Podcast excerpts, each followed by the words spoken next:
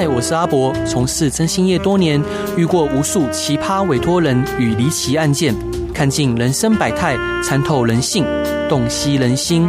现在就让我阿博用社会观察家的角度，带你一起挖掘故事中的不同观点。欢迎收听《征信话大冒险》。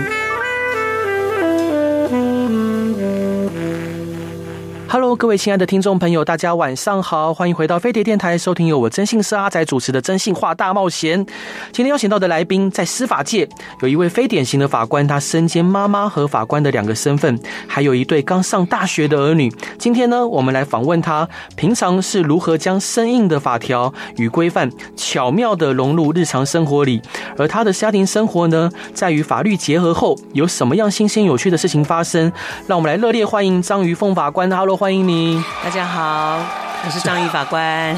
是，所以阿姐，我想特别请教您啊，就是您是一位一刻也停不下来的法官，同时还身兼妈妈这个职务，可以分享一下这个身份结合是怎样影响您的工作和家庭生活吗？哦。当然影响很大，因为我常常在法庭上当妈妈，在家里当法官。怎么说？所以我生活一阵混乱啊。因为我们其实每个人都有身兼很多角色了。是哈。那当然，大家会比较好奇说：“哎，法官这个工作这么繁忙，但我又身兼妈妈，我又身兼某人的太太。”嗯，好，那我也是我妈妈的女儿啊，我也是我公公婆婆的媳妇。其实每个人都有多重角色。对。那我怎么样在一天都只有二十四个小时？那如何在这样子的过程中，好好的让自己角色不要错乱？啊。是，所以我常常开车的时候啊，你知道我们在车上会有特异功能，很多妈妈会有特异功能，在车上可以吃早餐，可以化妆，可以补口红，可以打电话骂小孩，可以交代老公今天晚上垃圾不要忘记倒。是，我觉得我们大概就是。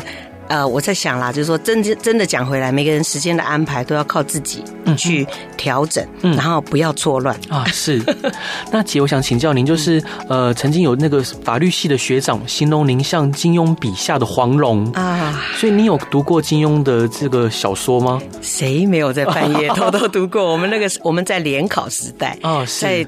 棉被里面那个用这个手电筒偷偷看哦，是我也会也会哦。你你这么年轻，你妈妈有吧？你没有吧？我我超爱金庸的小说，是对，但是在呃《射雕英雄传》跟《神雕侠侣》里面的黄蓉是完全不一样的。就当了妈妈以后的黄蓉，整个变不一样。当然不一样，我们这个我们的会飞的羽毛都收起来了啊。是，但但他应该形容您是像《射雕》里面那一位黄蓉吧？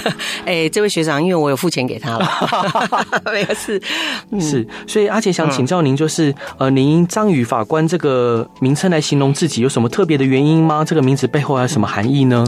因为我的名字哈的谐音前面两个字就是刚好章鱼，啊、就是、是。后来大家以讹传讹没有了，就是大家习惯讲，从小开始我就有这个绰号章鱼章鱼。Uh huh、那后来大家叫我 Taco 啦，叫我章鱼法官啦，我都。非常习惯了，那越来越大，可能很多人就会觉得说，那你是不是希望自己有八只脚，可以处理所有的事情？是，我说，嗯，如果有的话最好。啊，所以大家都这么称呼我，都习惯了。那您的书籍里面有包含很多的法律主题，譬如说离婚、遗产、呃诽谤等等，是不是有个人特别喜欢的章节或主题在里面？其实，嗯，我的我已经出两本书了。我第一本书跟第二本书，我的文章里面最大的特色就是，每当我开始要骂老公之后，我就想到 编辑给我的字数限制，于是我就会刮胡写说以下删除五千字。是，结果很多读者跟我讲说，你可不可以把那个删除的五千字独立出一本书？是，是，那个就是骂老公的话，没有啦。其实，呃，我我这个书为什么会出这个书，就是说，实际上我在呃报纸写副刊写了呃写专栏写了五年了。嗯嗯，那这五年当中每个月一篇，其实也没有间断，但我真的就这样子挤出来了。那我自己也觉得说，哎，是不是有可能把法律这个东西用很浅显易懂的，然后让大家看得下去的方式？嗯，那看得下去的方式一定要在故事里面置入性行销一些法律概念。嗯哼，那要出卖谁呢？当然是出卖自己的家人啦。所以我就从家庭生活开始。嗯，而实际上这一个这两本书记录的就是可以说是我们家的成长史，因为我的小孩从小学开始，嗯，他们的童言。童语啊，我们彼此之间的相处，甚至我跟爸爸之间如何去协调我们夫妻之间的关系，还有小孩子，一直到他们现在都上大学了。哦，那我不知不觉中发现说，其实每个人的家庭的生活对话，其实都有很多很多呃跟法律当然有关系，跟我们家庭的爱，跟我们彼此之间的亲子关系也很有关系。嗯嗯，所以我就是不知不觉就写了这两本书了。是，对。那想请教姐，就是呃，因为您在书中有提到很多有跟家庭相处有趣的事情，然后我会觉得您先生非常的可爱，包括他的那个推荐上面他写了他去倒垃圾了，可以。嗯，因为我很多客户他可能遇到家庭的问题，然后呃深陷其中的泥淖之中无法自拔。想请教您，就是您是如何协调夫妻之间的情感跟关系？哦，那可能要分限制级跟非限制级的哦。是啊，如果是限制级，现在是晚上时段嘛，哦，大家应该可以接受吧？嗯嗯，那限制级的话，当然就讲说爱呀、容忍啊、包容啊、什么宽容。是，那真的要讲到。真的真心话的话，嗯、我觉得夫妻生活真的是我人生中一个最大的挑战。哦、夫妻关系应该这样讲，对，就是说你会选择跟这个人。当时你选择他跟他一起踏上红毯的时候，你到底心里在想什么？嗯、你难道是因为他当时呃追求你的时候，在月光下念一首诗吗？嗯、可是那时候的感动，终究会被柴米油盐酱醋茶所冲淡。没错。那再加上有了小孩之后，我们又是一个家庭，所以如何从情人、夫妻到亲人这一段，其实我自己哦，嗯，我觉得我是一个不怎么不怎么成功的示范。我到现在还在学习当中哈，是因为我先生是律师嘛哈，嗯、我们两个是法律人，所有的人都觉得说哇。那你们两个在家里一定天天对不对？你讲三百条，我讲两百九十五条，然后两个吵架，吵架哈很简单，我们的吵架很方便，不会长篇大论。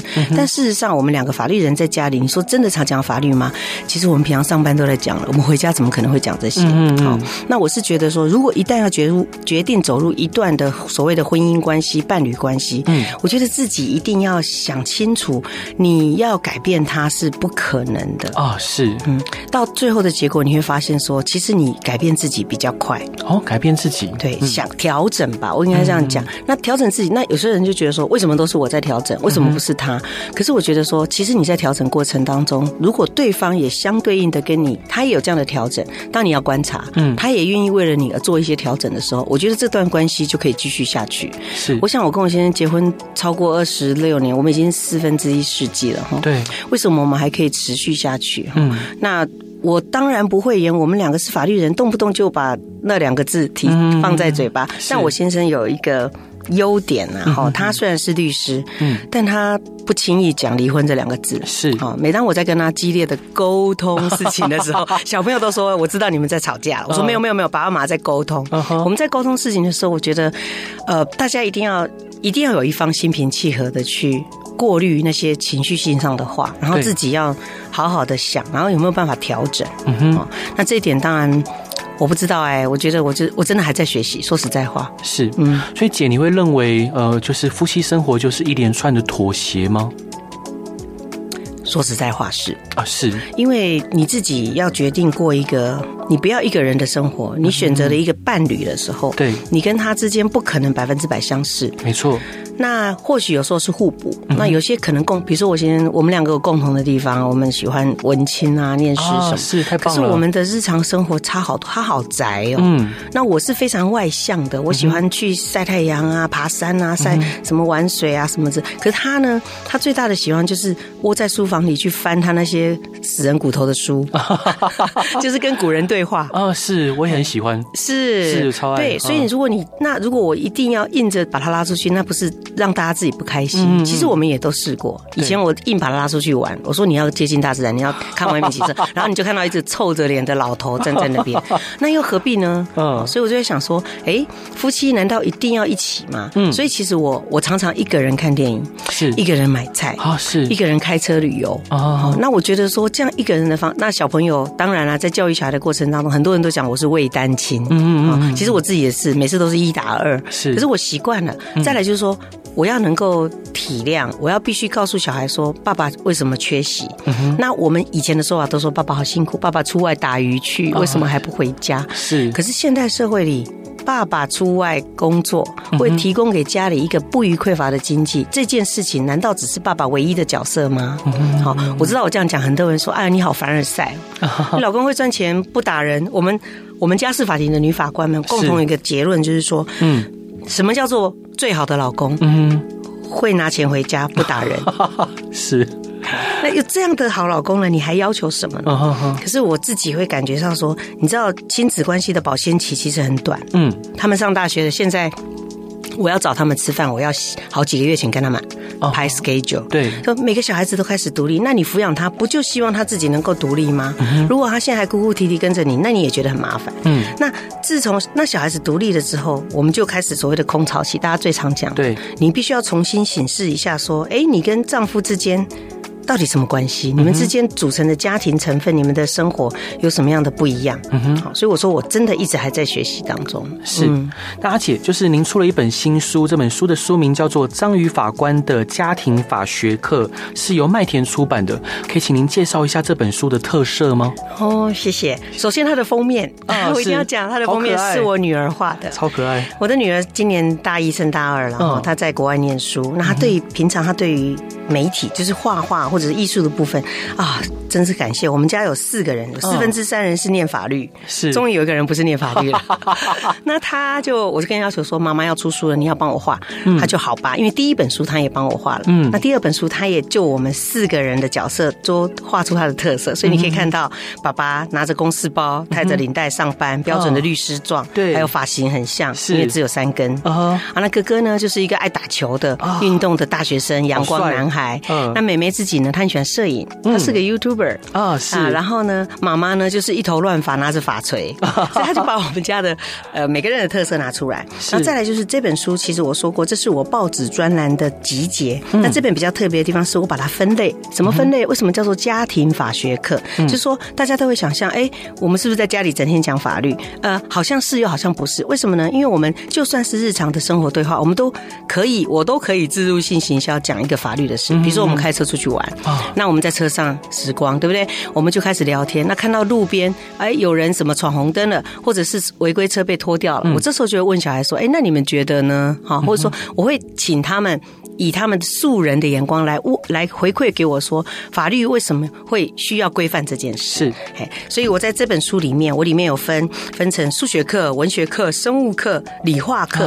哎、哦，大家觉得说法律怎么会有这么多什么生物课、文学课？嗯、比如说第一个是数学课，嗯。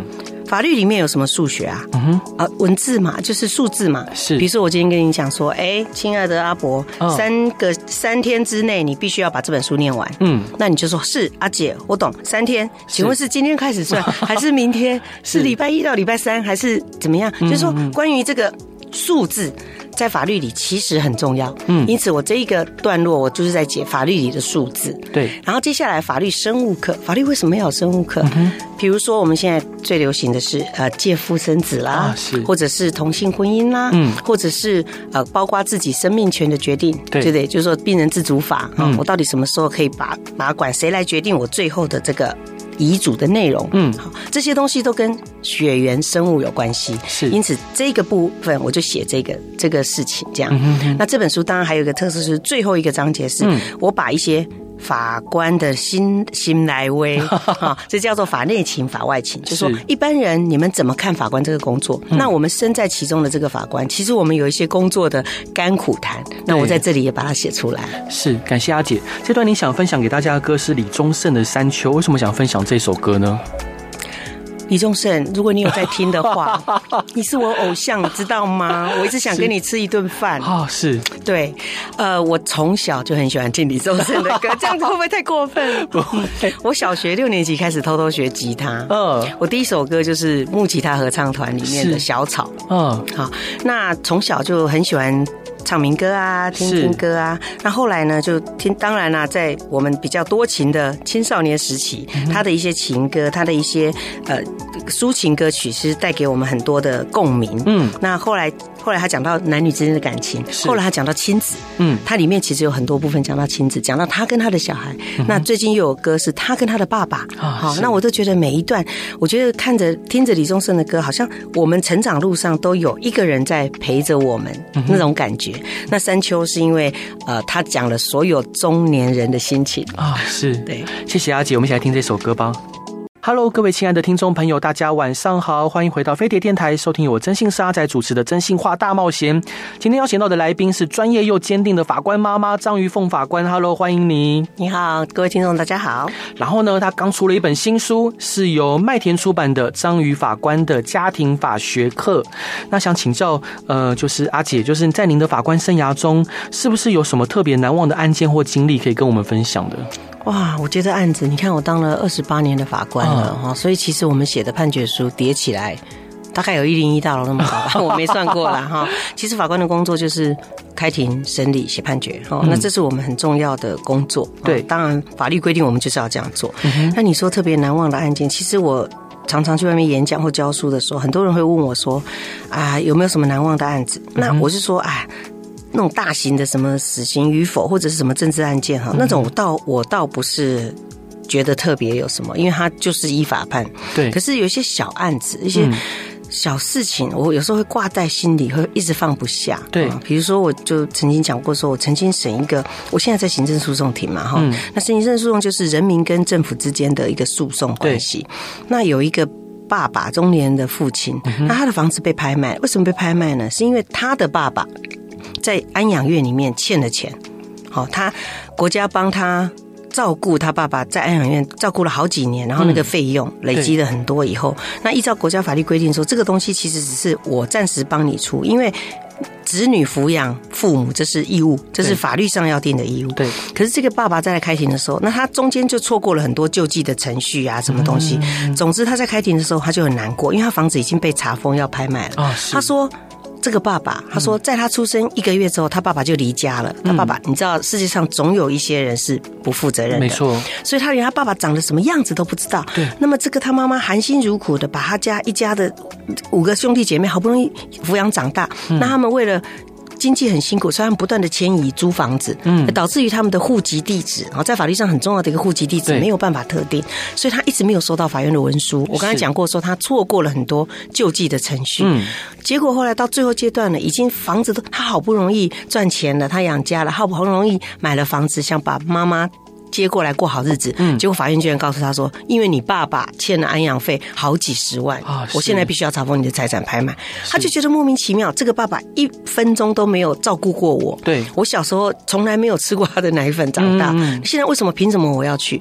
可是那他就在法庭上潸然泪下，嗯嗯，那一个五五十几岁的中年男子，对。我我当时看了，我自己都很难过。我说我我知道，我相绝对相信有这种事情。对。可是你们很多时候可以救济，是。比如说他爸爸，他爸爸行踪不明的时候，他妈妈应该赶快去诉请离婚啊，或者是宣告他什么净资产，宣告死亡。就说从法律上，他爸爸跟他妈妈可以分开，那他就不会有所谓继承啊、继承债务的问题，或者是抚养互相抚养义务的问题。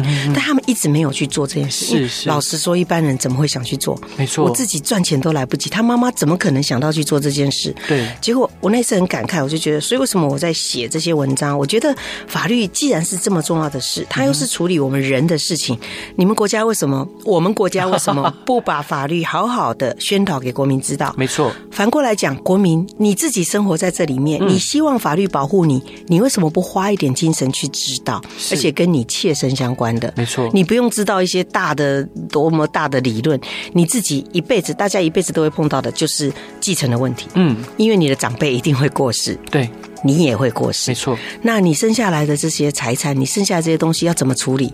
那我们从小，你看，我们有十二年国教，对不对？嗯、我们从国小一直到高中，我们现在号称，那各位可以去看一下他的课本。那我为什么要写这本书？也是因为我。我有要考试的儿子、女儿，他们参加高中考试，参加大学考试。那在参加的过程中，我就会翻他们的课本来看。他的公民课本里面写了好多法律的东西。你知道，我们真的是很希望教给我们的小孩很多很多东西。所以这六年来的中学教育课里面讲的法律是非常非常多，从宪法讲到行政诉讼法，讲到消费者保护法，讲到什么法都有。嗯，问题是我们教育出怎么样的国民啊？是。好，所以我们现在被诈骗的人还是不断，没错，而且很多是高教育程度的，真的。为什么他们会去相信有人说检察官会到你家，希望你把钱拎给他，他帮你保管，是，然后什么什么冻结，然后以后什么案子结束再还给你，到现在还有这样的情况，对。然后网络上诈骗更不用讲，对。那我会觉得说，我们到底教给小孩是？真的人民要的法律吗？或者是我们哪里出了问题？嗯嗯嗯嗯。所以我在我才会写这个文章，是说你们不要以为法律离你们很远，嗯，你也不要觉得说我一辈子奉公守法，我绝对不会跟法院扯上关系啊。No，总有一天你不告别人，别人也会告你。好，所以我才说，在这个过程当中，我会觉得说我就是因为第一线。在现场，在法庭办过太多太多让我很感慨的案件，嗯，我才会觉得说，嗯，光在法庭上是不够的，是，嗯，我希望从法治教育开始做起。是，那而且我想提到法治教育，那您觉得，呃，我国的法治教育或家庭内的法治教育，可以从哪边去补强或着手呢？呃，看我的专栏，是没错，没有啦。其实真的，我我后来发现，其实我们，嗯、呃，我们不知道是我们。东方人还是怎么样？大家好像很讳疾忌法，嗯，大家好像去看法就觉得说啊，要么就是很无聊，或者是什么契约？对，我拿个契约给你签，大家一定说啊，东西机我都看不啊。好，为什么呢？所以我里面有一个法学法学的中文课，就说你觉得它都是中文，对，照理你学过中文，你应该看得懂他在写什么。可是为什么我们大家有一个下意识的反应，看到契约条文好多好烦哦，不想看。结果事后发生的事情以后，人家就拿给你看，你看第几条不是这样规定吗？你自己当时没有看，然后你就会说啊，我当时没看清楚啊，有没有人解释给我听？长真的对，可是我觉得不是这样啊。如果法律它是一个社会的游戏规则的话，我觉得每个人都有义务要去了解它。然后我们的教育也要让大家很清楚的了解。所以你刚刚回到这个问题，我们怎么样加强法治教育？我觉得第一个从课本开始，课本一定要让小孩子能够。了解教真正有用的法律，嗯，好，你说宪法不重要吗？当然宪法非常重要。可是你在教宪法的时候，你不要告诉他第几条，什么选什么选举人民有什么什么什么权，你要告诉他为什么这一条条文在我们以后日常生活里这么重要。对，好，所以我觉得我们的教科书、我们的补充教材可以再活泼一点，可以更生动一点。嗯，那再来就是我们平常在家庭里面，啊，就是说不是每个人家庭都有念法律，不是吗？可是问题是。我们每天都看到法律事件，为什么？因为电视新闻哈，社会性事件，现在网络那么发达，动不动就来一个公审，嗯哼，好，所以我觉得作为父母的，就是说你在碰到这件事情的时候，先不要急着教训小孩，告诉他说：“我告诉你哦，你绝对不可以做坏事。”我告诉你，讲这句话，耳小孩子的耳朵就关起来了啊！是你不如问他说：“哎。”那你觉得最近那个事情，你觉得怎么样？哦，或说你们学校有没有这样？比如说霸凌，啊，比如说没电视上发生了什么事情后，我我就会常问说，哎，那你们班上有这种事吗？真的有这个人这样吗？或者说你们学校有听说什么吗？嗯，然后你。要注意那个脸不能 太难看，因为如果你一副很批判的脸的话，小孩子就不愿意跟你讲。嗯，当小孩子愿意跟你分享的时候，你一定要忍住，嗯，再忍三秒钟，多听他讲一点。嗯，然后呢，试图着不要先评价。好，当然我知道，就是如果涉及到很危险的，那非不可。可是就是说，你要先评价，你不妨用导引的方式。对。因为其实小孩子，你不要小看小孩，小孩现在随便几年级都非常的成熟，他懂得比你还多，嗯，对不对？所以你不妨就是用刚刚用讨论的方式，就是说评价的方式，嗯，这样子。所以我是觉得，那当然我们我是希望媒体啦，哈，你知道。我每次在讲说报纸，报纸每天都有一整栏的医学专栏，不是吗？大家都很喜欢看，因为都会有医生，都会有营养师，都会有谁复健师来教你说，哎，人民保障健康。所以我们都知道感冒要多喝水，嗯，我们知道发烧要怎么处理。嗯，可是我们为什么没有一个一整栏叫做法治教育专栏或法学专栏？是应该要请这些人。我最大的希望就是，如果有一个。报纸专栏愿意给我这样子的话，一整个版面给我，我每天就去搜寻所有法院的判决。嗯，我认为有意义的、可以教育的，我们把它用改写成简单方式，就好像医学常识告诉大家一样。那大家翻开报纸都会看到有一个专栏，都在教大家说：“哦，原来法律是这样，或者某些事件会涉及到的法律是怎么样。”嗯，那大家就在生活中。好，真正觉得法律是一个很重要、必须要知道的常识。是，我觉得从这个方向开始做，maybe 可以。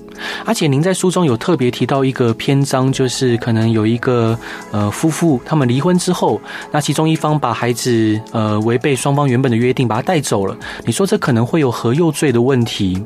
是是，但实际上好像很少人会据此对另外一方提出何幼罪的告诉。是啊，是，所以实际上现实上真的有这种案例发生哈。嗯、那我在写文章的时候，我的一个原则就是说我一定是写已经发生过的案例，哦、而且结案的。再来就是我觉得不要特定化哈。嗯、但是我们真的在法庭上碰到太多这样的案件，就是夫妻本来讲好离婚了，那小孩监护权也归某一方，对，可是另外一方呢，他有探视权，嗯，所以我们的家事法庭的法官的判决后面会写的很清楚，大家知道吗？就是说在离婚的时候，或者是大家两院离婚的时候，也可以写清楚，就是说，哎，如果监护权归。爸爸的话，妈妈每个礼拜的礼拜几可以去哪里接他回家？对，然后几点要把他送回去？嗯，那有时候呢，甚至暑假啊，前半个月跟爸爸，后半个月跟妈妈，然后中秋节在爸爸家，端午节就在妈妈家，农历年初一到初几，就是我们非常非常详细，大家讲好来。那既然大家知道离婚是一个关系的结束，可是对小孩而言，你永远是他的父母亲。所以我们常常用一个所谓的友善家庭啊，友善就是以小孩利益为原则的出发点。嗯，好。那现在因为国际飞来飞去很方便，所以我们真的会碰到那种，呃，爸爸趁妈妈不注意的时候，偷偷的把小孩，应该是说没有告知他，就把小孩带出国。那妈妈以为说啊，那出国旅游没关系，三五天就不是。爸爸打算让这个小孩在国外继续留下来了。对，那妈妈就非常的吃惊，因为这没有讲好的嘛。其实好好谈也没什么不对啊。现在到国外，像我女儿就在国外念书啊，大家讲好来。可是呢，这个案子的父亲就是。太啊，不知道他怎么想，他可能知道，怕他会反对，所以带出去。而且他更糟糕的是，他带出去之后，不让小孩可以直接联络到母亲。嗯，你可以想象那个母亲的心情多难过。你更不用讲那个小孩子的心情。本来在台湾喝珍珠奶茶长大的，你现在突然把他带到。北美冷冷的半死的地方，对，那对小孩子而言不是好事，对啊，所以这件事应该是很严重到妈妈受不了了，嗯，只好动用刑事的方式，就是告他。那告他什么罪？我们刚才讲到和诱罪，和是和平的和，诱是诱拐的诱，对，好，我们刑法上有和诱罪，有掠诱罪。虐幼罪是什么意思？是呃，大家现在社会新闻会看到有些网友，对，成年人网友在网络上交到了未成年人，然后就跟他讲：“你来啊，你来台北啊，你放心，家里对你那么不好，没关系，我养你。”你来跟我住，那、嗯、那小孩子就被他掠诱出家庭了。对，那这个是要处罚的，没错。尤其是对未成年人，我们罚的非常的重。嗯，那何诱罪是什么？何诱罪是这个女生同意，嗯、她没有被骗。对，她说我要离家出走。嗯，她自己到网络上讲，谁要养我，我要离家出走，然后就会有叔叔出来说，来啊来啊，我照顾你。然后当被抓到以后，这这个男生就会很无辜说，哎，是是这个女生要跟我走的，不是我。可是那这个案子为什么说和幼罪？是因为爸爸。在带女儿出去的时候，爸爸是我们的离婚监护权啊。我们的规定是说，比如说我们暂时归爸爸的，最归妈妈的时候，爸爸不是没有监护权，而是暂时停止，嗯，暂时退缩到只有探视权的范围。对，好，所以如果一旦妈妈发生了意外，爸爸当然就要跳出来。监护权就是他了，嗯、哼对不对？好，所以这件事就是说，爸爸他还是在行使他的监护权，而且小孩子当时跟爸爸出去的时候，他也没有反对啊，他不是哭哭啼啼被拉上飞机的，是。好，所以这件后来我们改判成何幼罪，和幼罪虽然比较轻，嗯，可是毕竟在死，再就是说，你可以印证出说。这对夫妻要多沟通，是他们所做的事都在伤害小孩，啊、真的很遗憾，很遗憾。阿姐，这段您想要分享的歌是告五人的，在座座这座城市遗失了你，为什么想分享这首歌？刚好我们讲到这个案子啊，哦，就是说如果，就是说不管是夫妻或者是什么配偶，大家在离开结束一段关系的时候，如果涉及到小孩，大家真的千万要。要以小孩子的立场来讲，不要这样子造成人家的遗憾。那告五人这首这个团体也很有趣哈，嗯、我想说，哎，你是律师吗？你为什么要叫告五人？然后这个在这座城市遗失的你，我觉得很好听，就是说 我希望我们大家在这么棒，不管你在哪个城市里生活，我觉得自己一定要有自己的定位。嗯哼，好，所以我们不希望有遗失的最好的人、最重要的人的这样的情况发生。嗯，好，我们一起来听这首歌吧。Hello，各位亲爱的听众朋友，大家晚上好，欢迎回到飞碟电台，收听由我真心是阿仔主持的《真心话大冒险》。今天邀请到的来宾是知识渊博又慈爱有趣的法官妈妈张云凤法官。Hello，欢迎你。大家好。然后他出了一本新书，是张瑜法官的家庭法学课，由麦田文化出版。所以阿姐想请教您，就是呃，您是一位斜杠作家，那平常您是如何将审判工作、家庭生活跟写作结合在一起的呢？斜杠哦，我觉得每个人都都是斜杠人生，对不对？哈、哦，都希望自己有另外一种生活的模式。嗯，那我当法官这么多年了，法官是一个很专业的法律工作者，其实他就是一个这样。所以，我们除了法定工作，比如开庭、写判决啊，然后查案子、看卷宗等等，我觉得写作对我而言反而是一种心灵的抒发。嗯，它是我一个桃花源吗？啊，所以我每次我这些专栏的文章啊，一个月一篇。嗯，我每次都是。结了一个大案子之后，我就心里好高兴，说我终于可以来写我的文章。嗯，好。那为什么要写这些文章？我刚刚前面讲过，说我希望把法律用一个平易近人的方式让大家了解。嗯哼。那再来就是说，这种要善用各种时间。我常常我自己一个人开车上下班，我觉得开车的时间是一个非常非常的 me time。嗯哼。我会利用那个时间去想，哎，最近有什么事件，然后什么事情可以可以把它拿来我的。这篇文章里面用，再来就是我们家庭生活，我们亲子之间的对话，夫妻之间的对话，嗯，或者是我们平常之间有什么好好笑的事，我会把它记录下来。我想我是有一点想要记录下人生的这种感觉。嗯，好，那当然生活会比较忙碌，然后可是这种忙碌还蛮开心的。是是，阿杰，那想请教您，就是平常除了写作以外，还有从事什么其他爱好或活动吗？然后这些爱好对您的创作有什么影响？我我从小打桌球，真的吗？我喜欢打桌球。是，对，我们于是进入司法界之后，嗯，总是这个一张桌球拍运动是比较方便的。嗯，我们不用出去外面啊，然后不用吹风淋雨啊，对不对？所以打在打桌球当中，其实我觉得也蛮有趣。不管双打单打，它呈现的是那种人性。好，在球场上见人性。再来是我很喜欢爬山，爬山。我大学时代是那个原住民服务队的哦，是，所以我们都会登山到这个司马库斯。我已经在之前路还没有开的时候，我都去过了。是是。然后为什么喜欢登山？因为我喜欢接近大自然。嗯，我每次看到那个很大的树木，我觉得抱着树干哈，我我可以感觉到它的心跳。对，你看我是不是太浪漫了？啊，不会不会。可是抱着树会有疗愈的效果。嗯啊，我觉得非常，我很喜欢大自然的东西。然后花啦、植物啦哈，我大学的时候有去修植。植物系的课啊，是哎，去认识本地植物，然后去外面采集。是，我觉得这些东西会让我。呃，感受到大自然的力量，这一点对我一个是很重要的疗愈过程。嗯，那再来就是我很喜欢一个人看电影。啊，是。对，我觉得看电影不需要找伴。啊，因为你一个人，你想大哭，你想大笑，你不用去顾虑隔壁那个人的感受，那他也不要来干扰到你，嗯，所以我蛮喜欢一个人看电影。是。我很忙碌的时候，有时候礼拜天的快傍晚的时候，我会跟小朋友讲，哎，妈妈要出门了，他们都知道，说好慢走，然后我会一连看两场电影。哦，天哪！很很有心哎，所以阿姐都看什么类型的电影啊？啊，我喜欢看那种大家会睡着的电影哦，是什么艺术电影啊，开放性结局啊，实验性电影啊，然后各国的啊，就是很奇怪的国家的电影，或者是呃。比较冷门的，好像《海上的钢琴师》应该是阿杰喜欢的，对不对？当然，当然。哎呀，我们这个 阿仔有过文青。我们今天在讲，你这是标准认证的文青。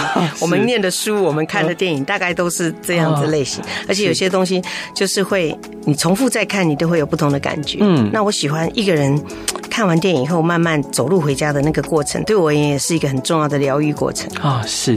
那阿姐，就是您是未来是否有计划更多的书籍的规划？然后未来有什么创作的计划呢？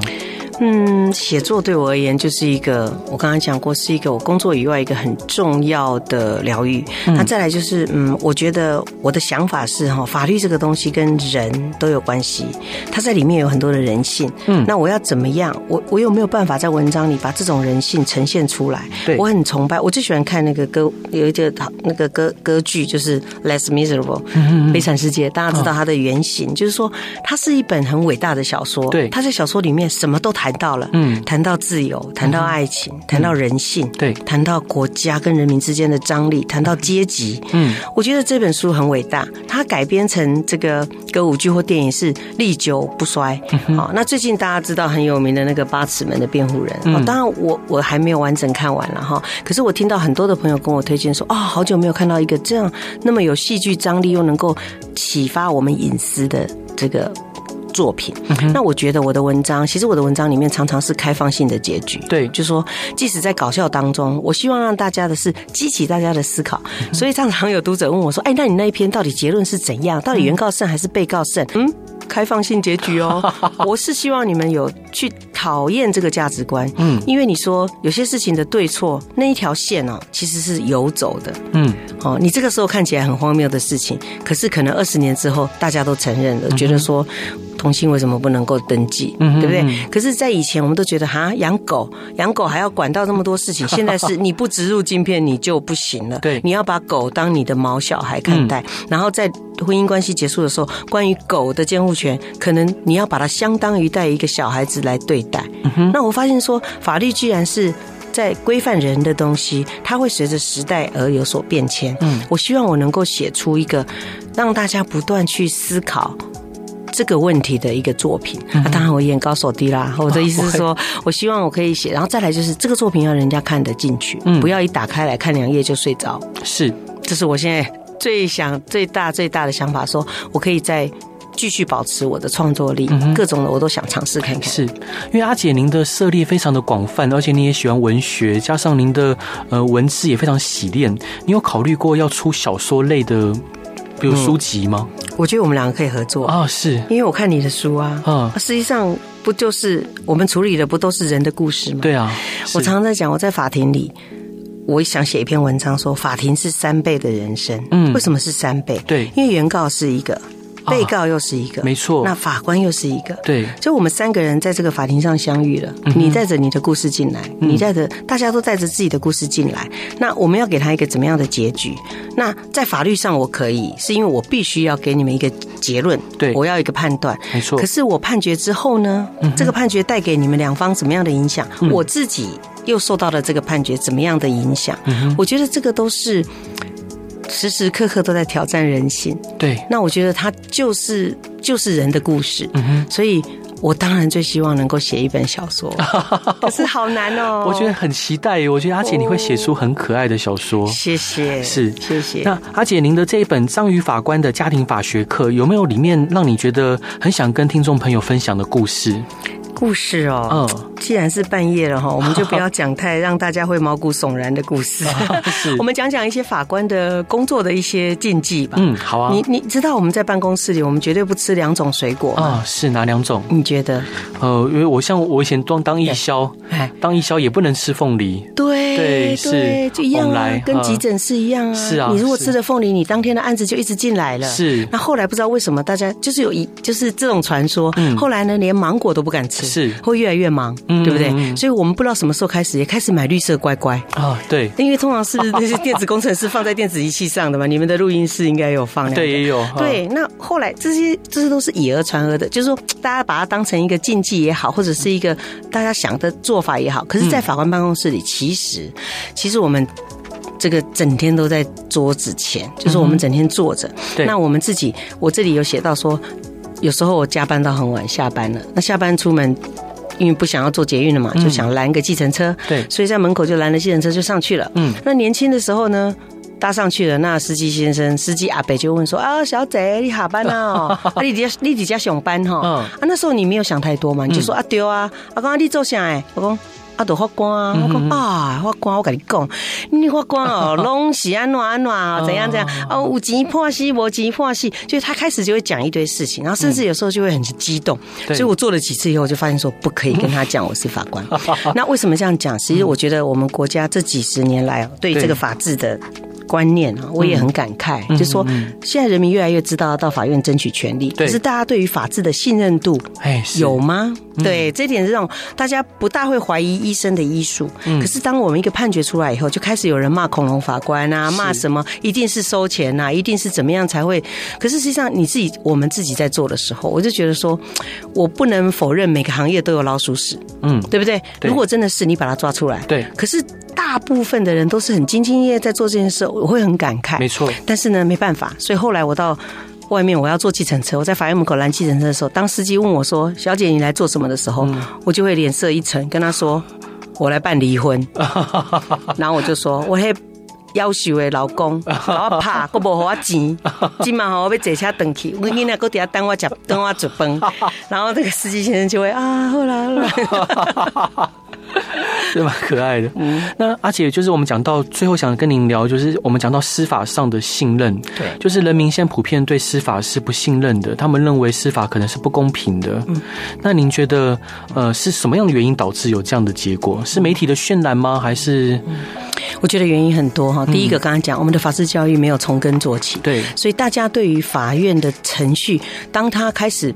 不认识的时候就会有想象。啊，所以整个法院城，如果任何一个高中毕业生，就从国小到高中这六年的时间，教他一件事情，法院是什么，检察官是什么？对，第一个刚刚讲，你就不会被骗嘛？对，你发到你收到传票，你就知道它是真的假的。嗯，再来就是第二个，刚才你讲到一个媒体哈，这我们不得不讲，当然自媒体啦，或者是这种公共媒体都一样，有没有好好做好法治教育这件事？嗯，不是说叫他们要去说教，而是说当社会发生这件事情的时候，不要只报道杀人。分尸的那个尸块是怎么切的？对，你要讲为什么会有这个杀人罪？杀人罪在我们国家是怎么样？或者是任何一个交通事件，或者是刚刚讲过爸爸抢小孩、妈妈抢小孩的案件，对，不要只讲那些八卦，你要告诉大家这件事情影响到的是什么，然后法治应该怎么去争取。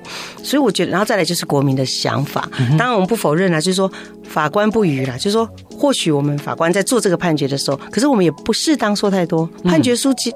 出来之前，你不能上上上电视台让被采访啊，对不对？你也要保有你的专业度，没错。好，所以我觉得很多方向，刚才讲过说，如果听众里面有人想要念法律系的话，我当然是鼓励大家。我希望大家有一个。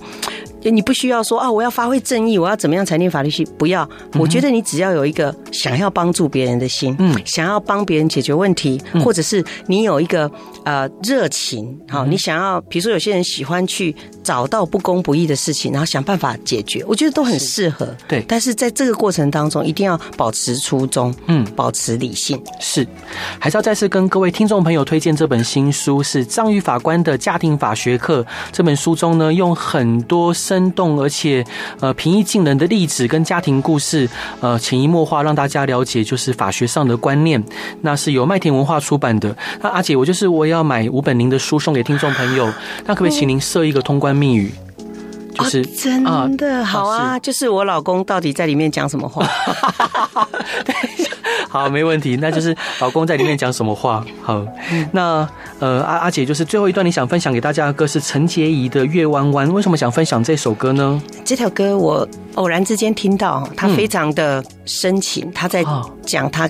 他跟朋友一个值得纪念的朋友的关系，我听到以后觉得很感慨，因为我觉得所有的我的朋友哈，曾经跟我生命同行的朋友，我都觉得我非常非常的珍惜。对，不管在同样一个月亮下，我都希望大家能够继续保有这个联系。是，真的很感谢呃浪漫又可爱的阿姐今天来节目上玩，也希望各位听众朋友喜欢今天的节目内容，也祝福大家有一个平安然后美好的夜晚。大家晚安，拜拜。晚安，拜拜。